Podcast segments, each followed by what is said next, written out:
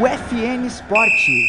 Você vai saber agora as principais notícias do esporte no Brasil e no mundo.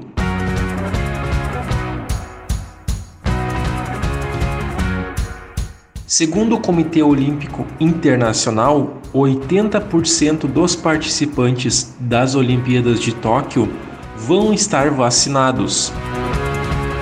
Bolsonaro confirma aval para a Copa América no Brasil. Seleção brasileira de vôlei leva virada e perde pela primeira vez para a França na Liga das Nações. Grêmio vence Brasiliense e sai em vantagem no duelo pela Copa do Brasil.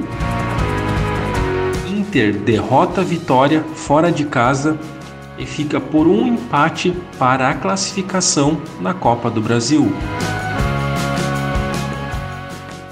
Este é o programa UFN Esportes.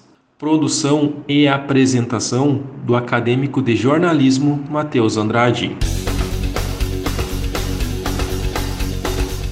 cerca de 75% dos atletas, treinadores e oficiais que vão ficar na Vila Olímpica durante as Olimpíadas de Tóquio já foram vacinados contra a Covid-19. A informação é do Comitê Olímpico Internacional, que se associou com as duas farmacêuticas, a chinesa Sinovac e a norte-americana Pfizer para receber as doses e distribuir entre os comitês olímpicos nacionais. Países como Brasil, Austrália, Canadá, Hungria, Coreia do Sul e mais recente, o Japão começaram a aplicar as doses em seus credenciados.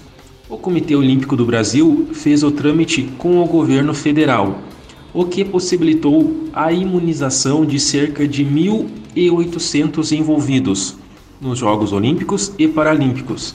Para cada dose aplicada nos credenciados, duas outras acabam fornecidas para o Plano Nacional de Imunização.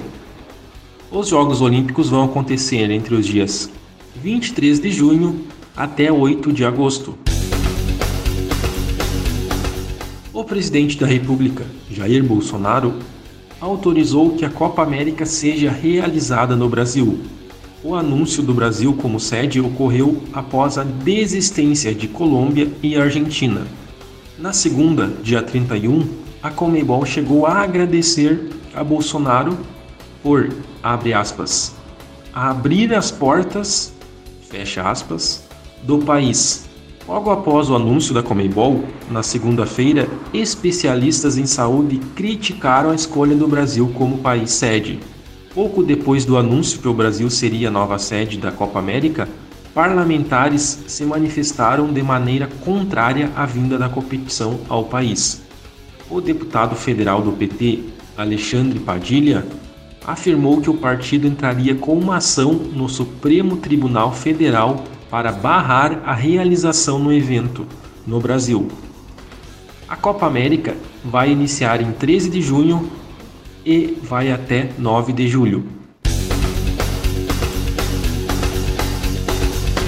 A seleção brasileira de voleibol e a seleção da França fizeram dos jogos mais aguardados da primeira fase da Liga das Nações, na quinta-feira, dia 3, em Rimini, na Itália. As duas equipes são candidatas a ganhar medalha nas Olimpíadas de Tóquio. A seleção brasileira iniciou bem, mas cedeu a virada no primeiro set, que terminou com 39 a 37 pontos. Nos sets seguintes, o Brasil caiu no nervosismo e com isso acabou derrotado pela França por 3 sets a 0. Foi a primeira derrota da seleção na Liga das Nações. No jogo de ida da terceira fase da Copa do Brasil, o Grêmio venceu o Brasiliense por 2 a 0 na quarta-feira, dia 2, na Arena em Porto Alegre.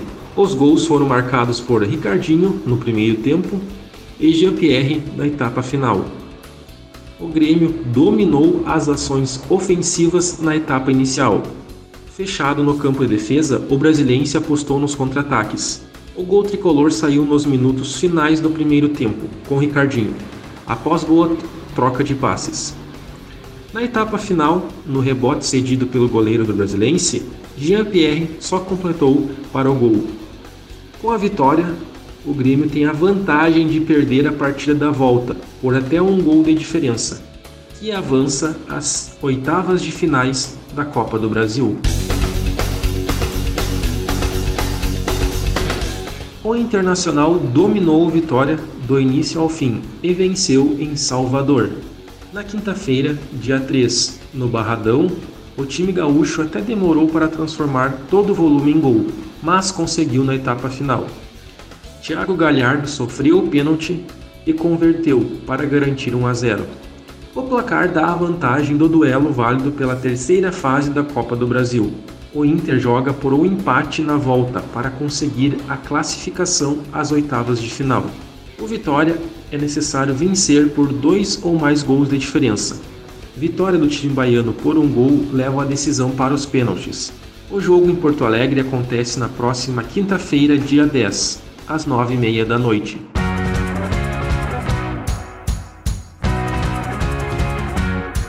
Este foi o programa UFM Esportes.